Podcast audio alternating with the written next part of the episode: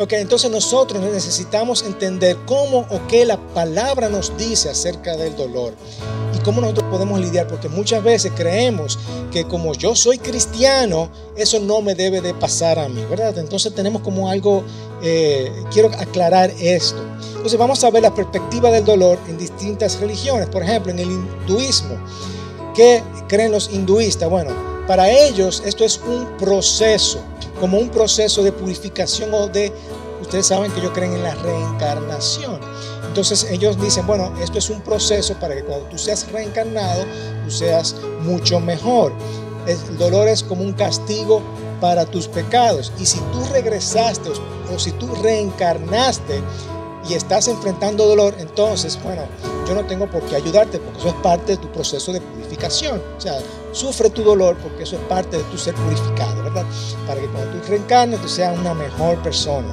Así que tú tienes que padecer este dolor porque entonces no puedes avanzar. Y si tú regresaste y mejoraste a través de tu dolor, entonces, bueno, entonces tú vas a ascender a un nivel más elevado de conciencia eh, o de ser. Así que para ellos es un proceso purificador. Bien, para los budistas, si tú pasas el dolor, es posible que tú puedas trascender a un estado mental mucho mayor, a lo que ellos le llaman el nirvana. Eso es lo que le llaman como algo mental o trascender a, a algo más allá. Se puede ofrecer como un tipo de sacrificio o bienestar para todos los seres humanos y tiene como beneficio alcanzar ese nivel superior mental de conciencia que te lleva a esa realidad que tú algo mucho más allá, ¿verdad? De conciencia. Ellos no creen que Dios puede curar, sin embargo, tampoco dudan de que hay un Dios por allá, pero eh, más ellos ayudan, tratan de ayudar a las personas que están en sufrimiento para también ayudarlos a, que ellos alcancen también ese nivel mental. Esos son los budistas. El Islam, eh, como su nombre lo indica, Islam es someterse ellos se, someten a la voluntad de Dios. Si te pasa cualquier cosa, todo es la voluntad de Alá. ¿Ok? Si te majas un dedo, bueno, eso fue Alá que lo quiso de esa forma. ¿Ok? Si, si te tropiezas, eso fue Alá que quiso. Todo es a voluntad de Alá. Todo se somete a la voluntad de Alá. No se trata de buscar algún tipo de, de respuesta. Tú no te preguntas por qué me pasó eso. No, no, no. Todo eso fue porque Alá quiso. ¿Ok? Así que lo resuelve. El judaísmo hay algunas cosas que coinciden con el cristianismo porque creemos en nuestro Dios Padre, ¿verdad? En Dios. El sufrimiento es recordar prácticamente todo, toda esa condición pecadora eh, y toda esa conducta eh, que ellos que, pasaron por algún tiempo y es simplemente como eso es parte del sufrimiento y, todo lo que he sufrido a través de la vida. Eh, y tienen algún, ese sufrimiento tiene algún tipo de valor en la vida y por eso ellos lo ven de esa forma. ¿ok? Más o menos eso es lo que, lo que algunas religiones presentan y cómo ellos pasan a través del dolor.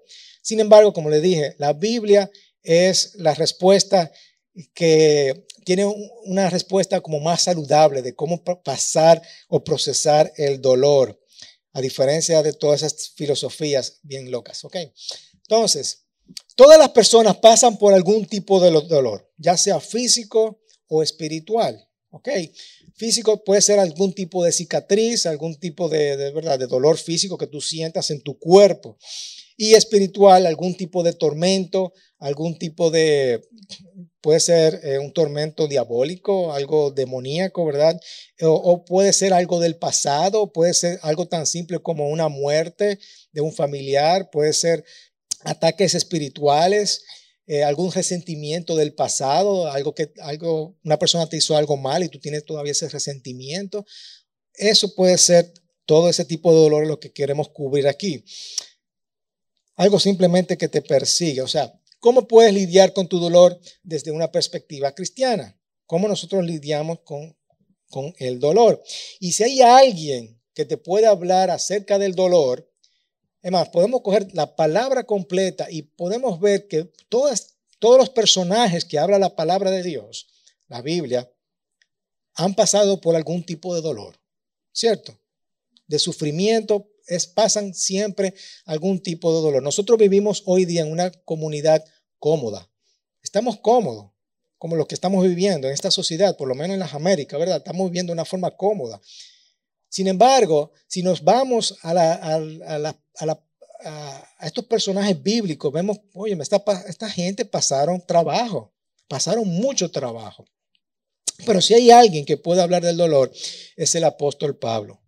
El apóstol Pablo. Y hoy te voy a leer dos pasajes. El primero es eh, como un currículum, un resumen, una hoja de vida del apóstol Pablo para que nosotros podamos dar constancia. Wow, este tipo sí pasó dolor. Este tipo pasó la, mil y una noches, las de Caín. Y luego te voy a leer otro pasaje en donde él nos da formas prácticas de cómo nosotros podemos lidiar con el dolor.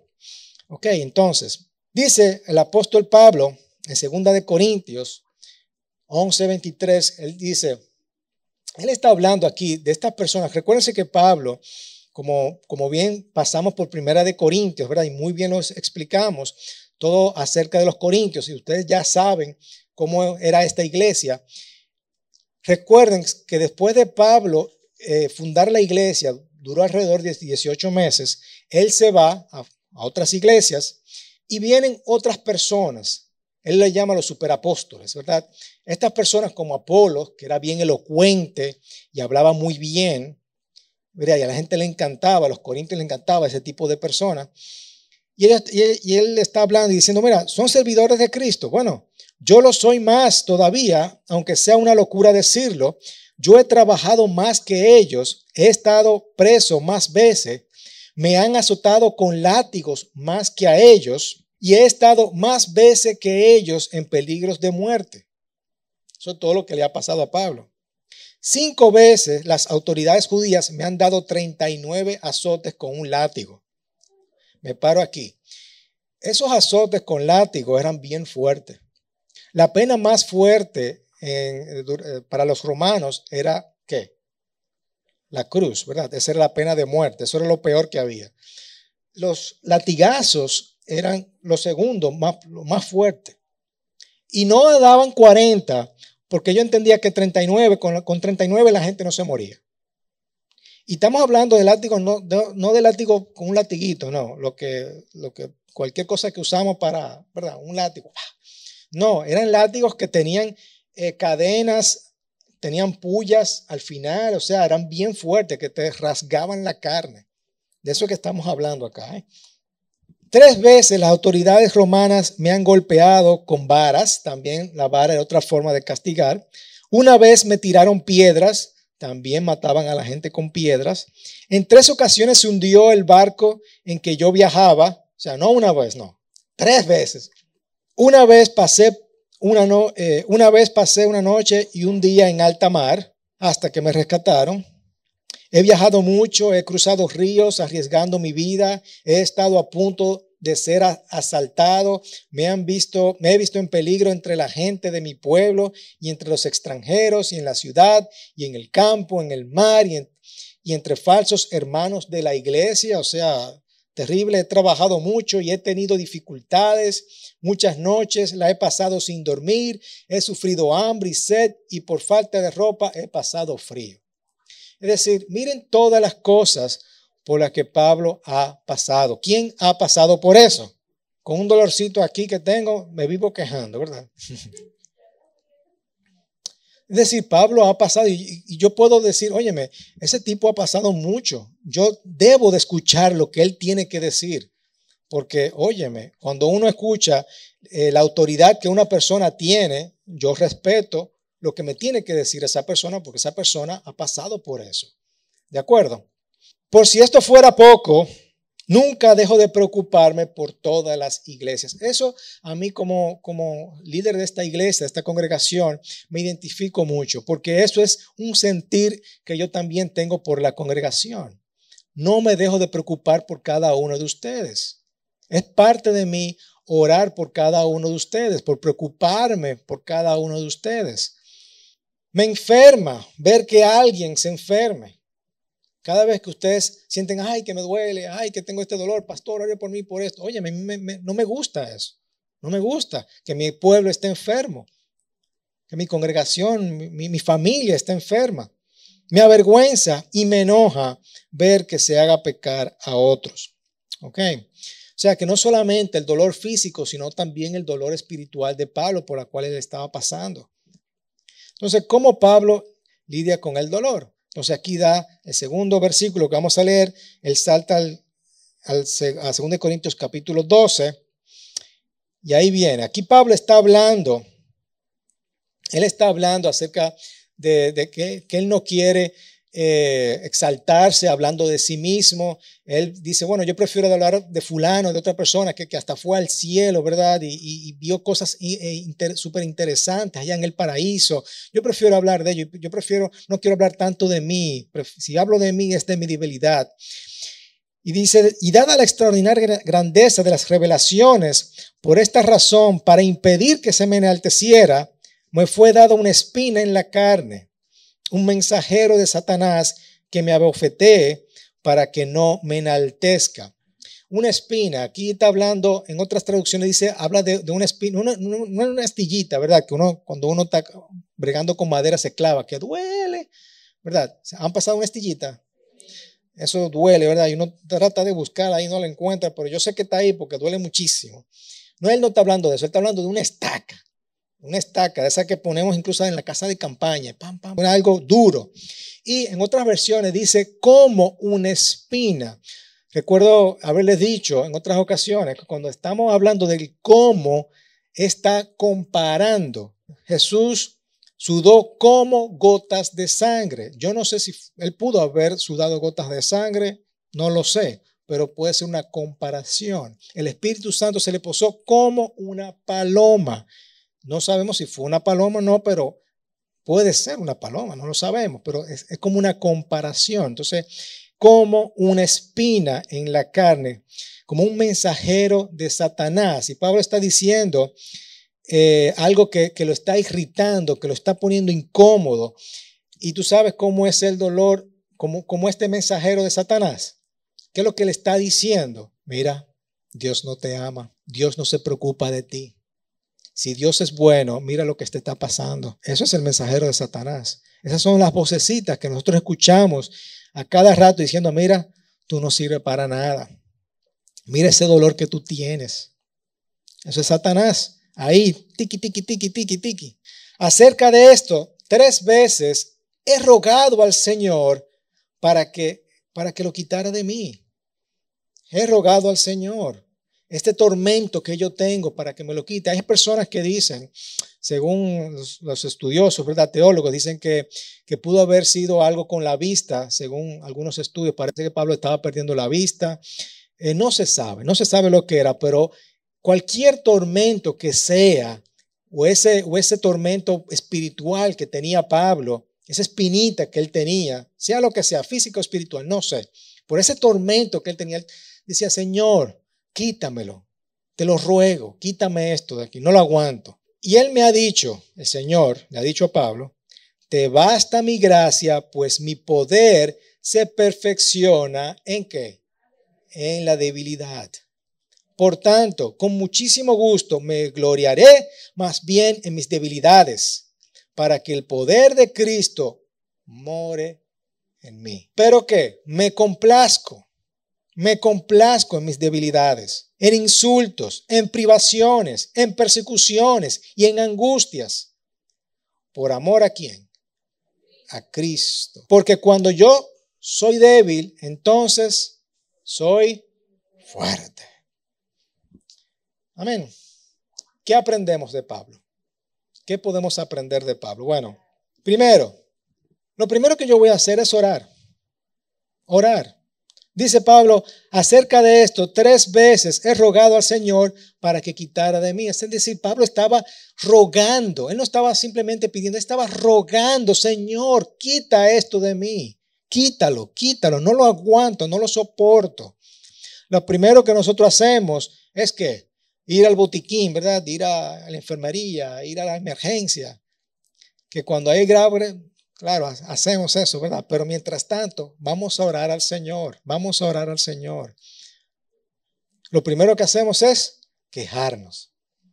quejarnos, lloriqueo, pataleo.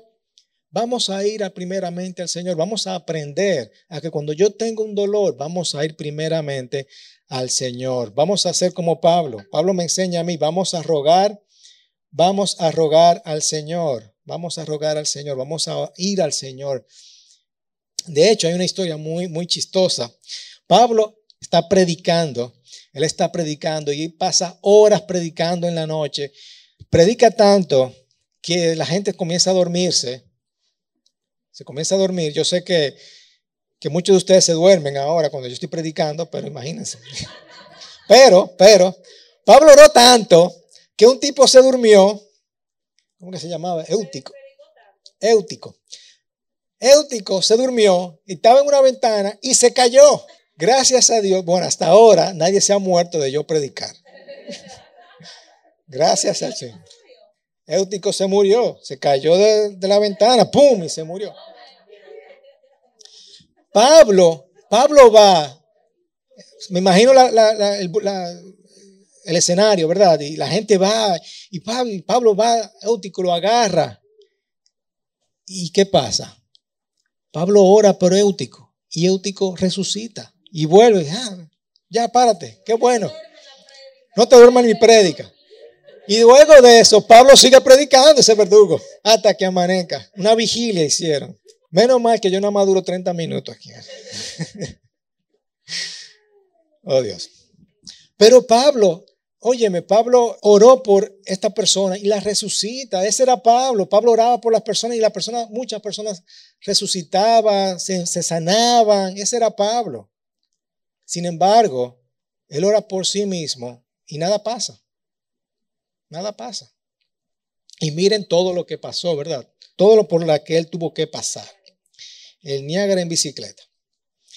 Lo segundo, recibe lo que el Señor te da. Te basta. Mi gracia, le dice el Señor a Pablo. Vamos a recibir lo que el Señor nos da. Vuelvo y repito, yo no sé qué tipo de dolor tenía Pablo, pero este, cuando nosotros estamos orando a Dios y el dolor no se va, Óyeme, el Señor te dice, mi gracia es suficiente, mi gracia es suficiente. Lo que yo te di, lo que yo te di, mi salvación, como leímos ahorita en Romanos, óyeme, mi salvación, eso es suficiente para ti. Eso es suficiente, no hay más. Y a veces nosotros, Señor, ¿por qué tú no me das? ¿Qué es lo que me está pasando? El Señor es bueno, el Señor es bueno, sí, el Señor dijo que me iba a sanar. ¿Y qué pasa? No estoy sano, ¿por qué? Yo no sé, pero que te basta. La, su gracia es, suficiente, debe ser suficiente para ti. Yo soy más que la cicatriz. ¿Quién tiene una cicatriz aquí? ¿Eh? ¿Quién tiene cicatrices? Y cada cicatriz de esa cuentan una historia. Tú te puedes acordar, mira, esta fue por esto, esta pasó por esto, esta fue por aquello. Y tres hijos. Cada una de esas cuentan una historia. Pero el Señor te dice, óyeme, mi gracia es suficiente.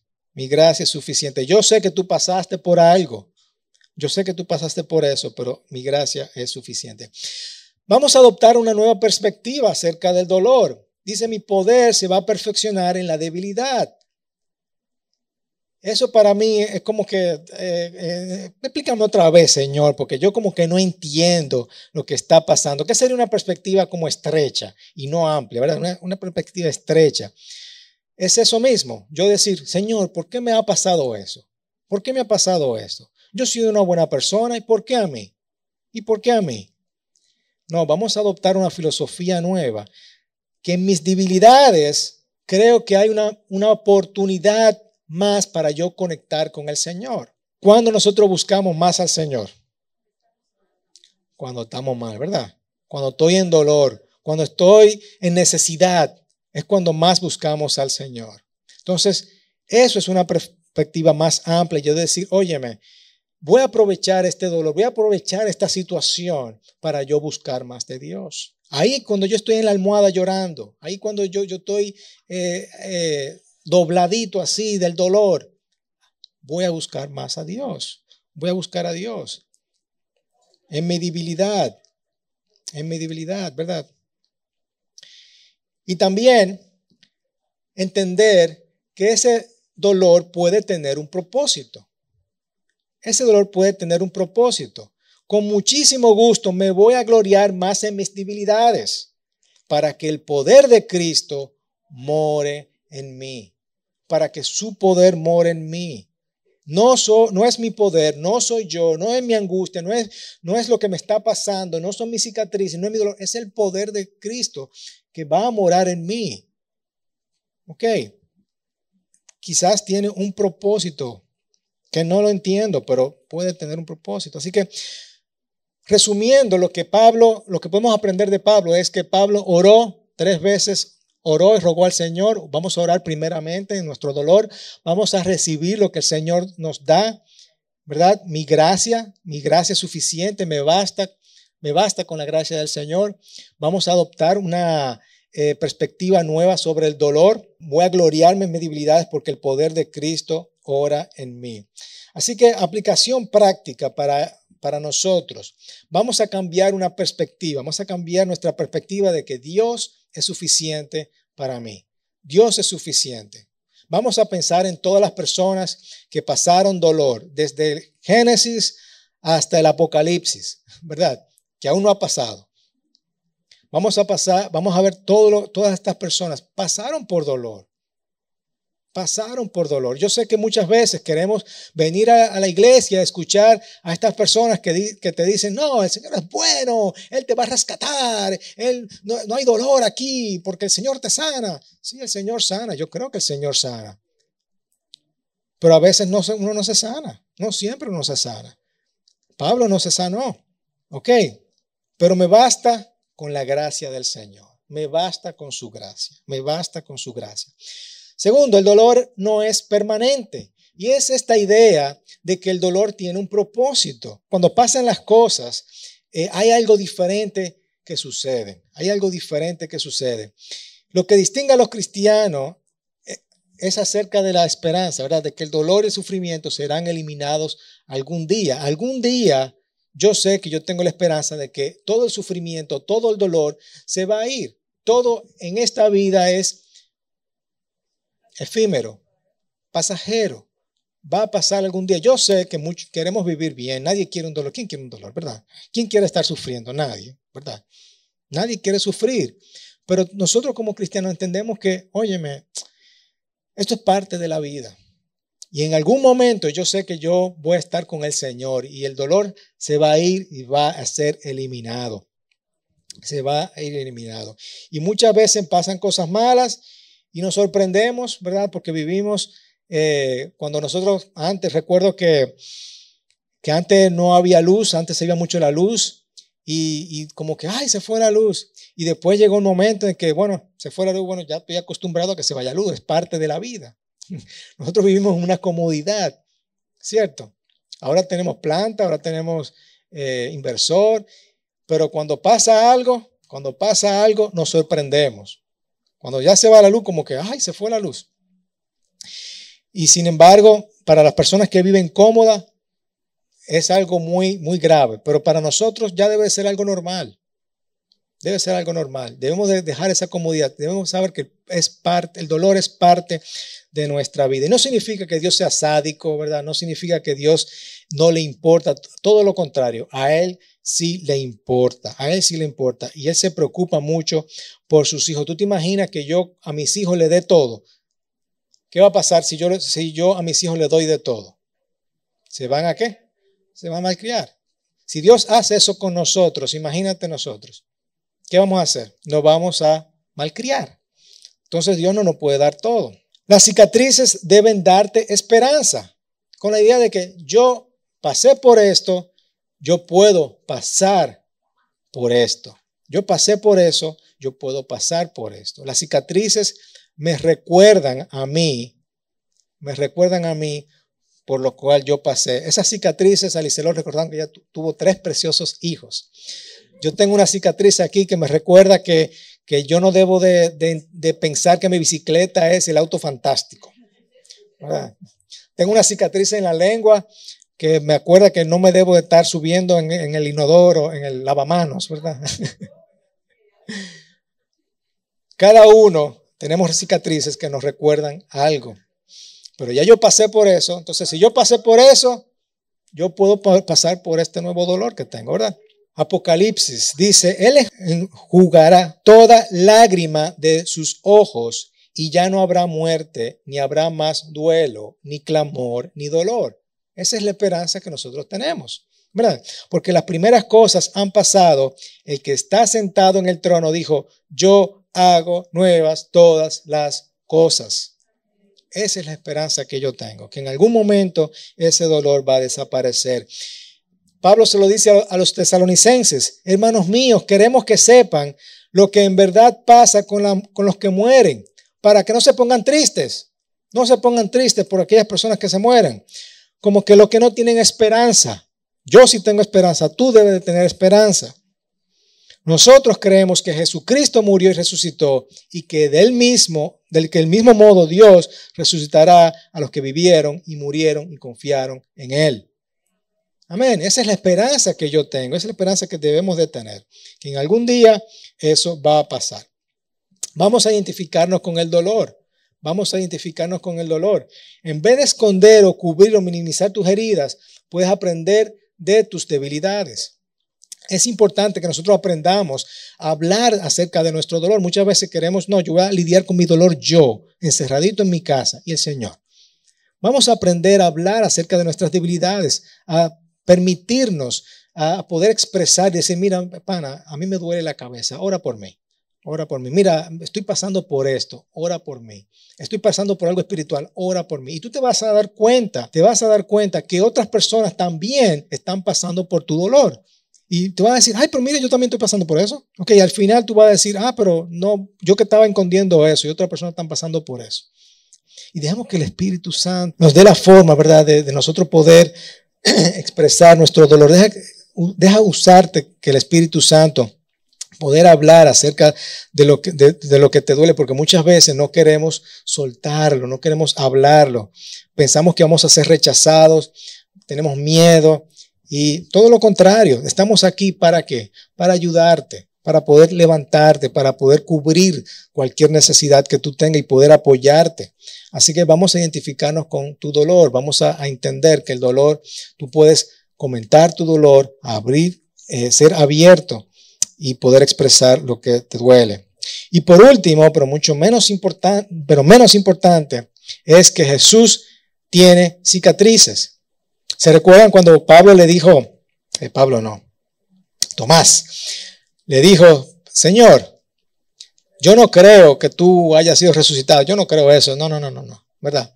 Y Jesús le dice, mira, mira, ven acá, Tomás, toca aquí, toca, toca aquí, mira aquí, tócame aquí, ¿verdad? Jesús tenía sus cicatrices y se le enseña a Tomás. Jesús también sabe por lo que tú estás pasando. Jesús vino aquí y Él sabe, y Él sufrió por mucho. Y Él sabe también por lo que tú estás pasando. Sus cicatrices, ¿qué nos dicen? Que tú eres amado. Nos dicen que yo soy valorado y dicen que Él te entiende. Él te entiende perfectamente. Amén. Ese es Jesucristo. Así que hermanos, cuando nosotros padezcamos un tipo de dolor, yo sé que nadie quiere padecer dolor. Yo ahora mismo me duele la cabeza, se me está explotando la cabeza ahora mismo. Estoy como, tengo una presión grandísima en la cabeza. Así que vamos a orar por eso. Pero ese dolor es parte, es parte de la vida. Yo digo, Señor, te basta, me basta con tu gracia, me basta con tu gracia. Y mi poder, dice el Señor, se va a perfeccionar en mi debilidad. ¿Ok? Y eso es lo que yo quiero que nosotros salgamos en el día de hoy. En el día de hoy quiero que, nos recordemos acerca de eso. me, te basta, te basta mi gracia, pues mi poder se perfecciona en la, en la debilidad. El mismo Jesús dice, yo les he dicho estas cosas para que hayan en mi paz en este mundo afrontarán aflicciones. Ustedes van a enfrentar aflicciones. Eso es parte de la vida. No nos sorprendamos. No nos sorprendamos de eso. Pero anímense. Yo he venido para vencer al mundo. Amén. Amén. Así que Jesús vino al mundo, experimentó dolor, cargó y lleva esas marcas hoy día. Y, yo digo, óyeme, yo no te voy a dejar solo, dice el Señor. no te va a dejar solo. El Señor no te va a dejar solo. Lo, importante es que nosotros tenemos que aprender es a buscar de Dios. Vamos a buscar a Jesucristo. Vamos a buscar a Dios, a Dios. Te basta mi gracia, pues mi poder se perfecciona en la debilidad. Cuando somos débiles, nos hacemos más fuertes, porque Dios es suficiente. Amén. Amén. Padre Santo, Señor, te damos gracias. Gracias, Padre, porque tú nos ayudas a entender que tu gracia es suficiente para nosotros. Padre, yo te pido para que todo este dolor que nosotros padecemos en esta vida, ya sea pasado, presente o futuro, Señor, aprendamos a lidiar como lo hizo el apóstol Pablo primeramente buscándote a ti, orando a ti, segundo, eh, entendiendo y sobrellevando este dolor, entendiendo que, que tú eres suficiente, Señor. Me basta con tu gracia, Señor. Haciéndome yo débil, porque en medio de esa debilidad me hago más fuerte, Señor. Me hago más fuerte. Ayúdame a entender que cada dolor puede tener un propósito en mi vida, Señor. Yo puedo aprender más acerca de ese dolor eh, puede, eh, puedo aprender más con mi carácter, Señor. Puedo acercarme más a ti. Así que Padre, oramos primeramente por cada dolor, por cada enfermedad, por cada tormento espiritual que hay en nuestras vidas. Y si no se va, Señor, te pido, Padre, para que nos ayudes a lidiar con ellos todas estas cosas que hemos aprendido. Gracias, Señor. Gracias, Padre, en el nombre poderoso de Cristo Jesús.